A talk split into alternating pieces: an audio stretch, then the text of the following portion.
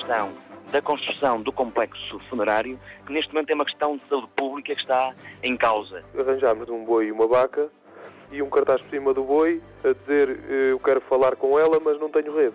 É um protesto contra a falta de, das redes móveis e contra o fraco sinal de, da internet. Pretendemos uma nova barra com pedra e, e a, boas, a boas condições navegáveis. É isso mesmo, sim senhora. A 23 de janeiro de 2011, houve portugueses que escolheram não votar para se fazerem ouvir. Aprenderam com a democracia a usar o dia do voto como dispositivo de protesto. Os boicotes e os apelos à abstenção abriram as notícias até à hora de conhecer quem seria o próximo presidente da República. Seria Cavaco Silva, que depois de pesar assuntos familiares, num breve tabu, se recandidatara? Havia razões pessoais e familiares a ter em conta, mas havia também o meu sentido de responsabilidade e as ambições que tenho para Portugal. Seria Manuel Alegre que aterrara no meio do Atlântico, nos Açores, para lembrar que o mar é o eixo que faz girar a alma e a história dos portugueses. Os Açores são a expressão mais alta da nossa atlanticidade, que, segundo Jaime Cortesão, é a essência da alma nacional e da nossa própria identidade. Escolhi Ponta Delgada para, no uso de um direito constitucional, apresentar formalmente a minha candidatura à presidência da República. Por cima do Atlântico, entre o Teatro Micaelense e o Centro Cultural de Belém, planam, em tempos diferentes, mensagens de campanha e advertências. Dei indicações para que a despesa total da minha campanha não ultrapasse metade do valor que é permitido pela lei atualmente em vigor. Não colocarei um único cartaz exterior.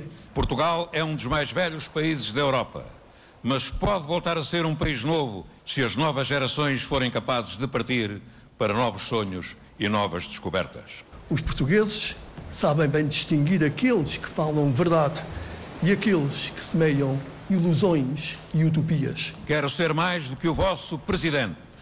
Quero ser o vosso aliado e o vosso companheiro de viagem. Em que situação se encontraria o país sem a ação intensa e ponderada que desenvolvi ao longo do meu mandato.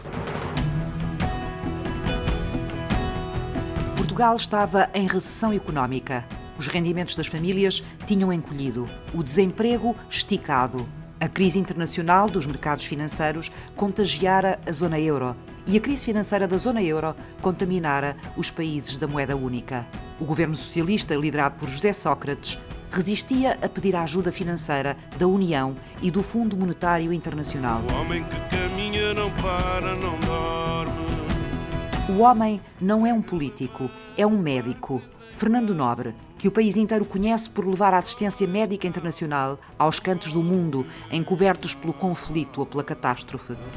Fui recebendo mensagens. Mensagens do género, o meu amigo já pensou que podia ser o próximo PR. Pois eu interiorizei tudo o que tinha ouvido, preparei uma equipa e disse: Olha, estejam prontos, eu vou para o Senegal, eu quero pensar. A sociedade civil, amadurecida e organizada, ansiava por sentir-se refletida na política do país.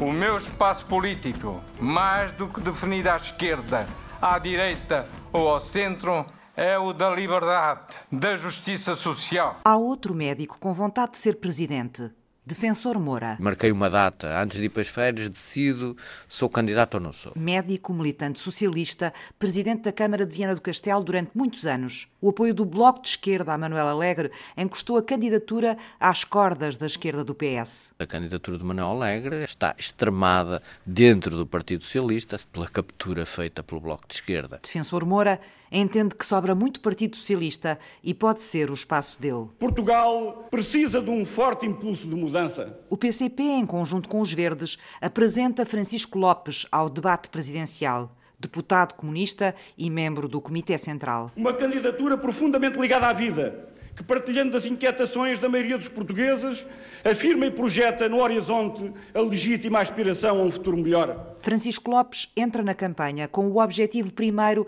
de impedir a reeleição de Cavaco Silva. Olha, Coelhinho! José Manuel Coelho empresta às presidenciais de 2011 uma nova forma de intervenção política e de protesto que usa a sátira e o burlesco. Venho aqui disputar as eleições presidenciais com os pesos pesados da política nacional. Naturalmente que eu tenho vontade de ganhar, mas obviamente que vou perder por 10-0 ou 20-0. Vem da Madeira, apoiado pelo Partido Nova Democracia, com o lema Coelho ao Poleiro e faz campanha num carro funerário.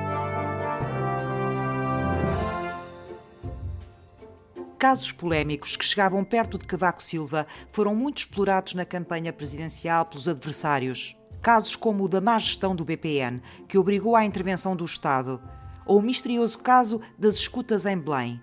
O presidente passou incólume aos vendavais e foi reeleito com 53% dos votos, com Manuel Alegre em segundo lugar e Fernando Nobre muito perto dele. Mas Cavaco Silva não esqueceu nem perdoou a tormenta. Não é tempo de recordar a forma como os meus adversários procuraram denegrir o meu caráter e a minha integridade pessoal. Quero apenas dizer que os portugueses souberam ver de que lado estava a verdade. Condenaram expressivamente, com a grande vitória desta noite, uma forma de fazer política que é imprópria de uma democracia adulta e consolidada.